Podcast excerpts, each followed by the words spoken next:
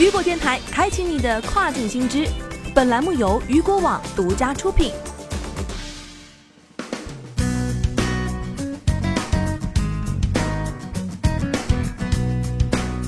据悉，全球零售商沃尔玛在一份内部的备忘录中表示，由于电子烟行业的监管复杂性和不确定性，沃尔玛将停止在全美的沃尔玛和山姆会员店销售电子烟。据了解，沃尔玛是又一家退出电子烟行业的公司。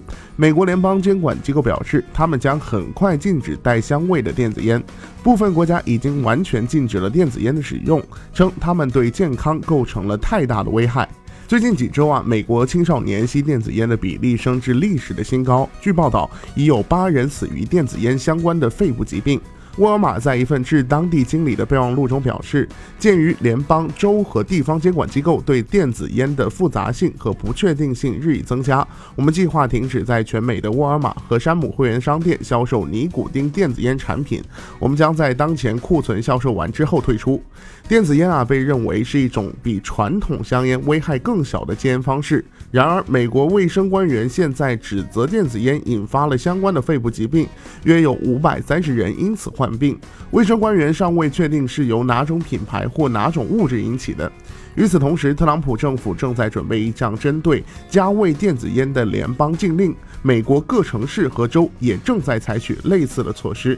在今年早些时候，沃尔玛将购买香烟的年龄提高到二十一岁，以回应监管机构所说的青少年吸烟流行的现象。联邦初步调查结果数据显示，超过四分之一的高中生表示他们使用过电子烟。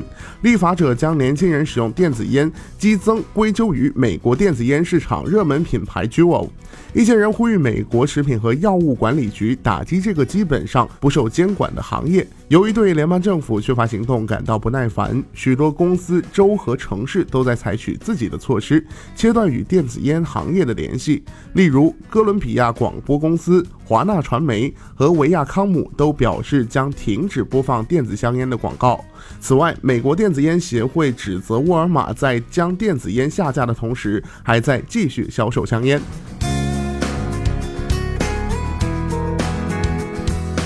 好的，聚焦大事件，解读新爆点。以上就是这个时段雨果电台为您梳理到最新一期的跨境风云。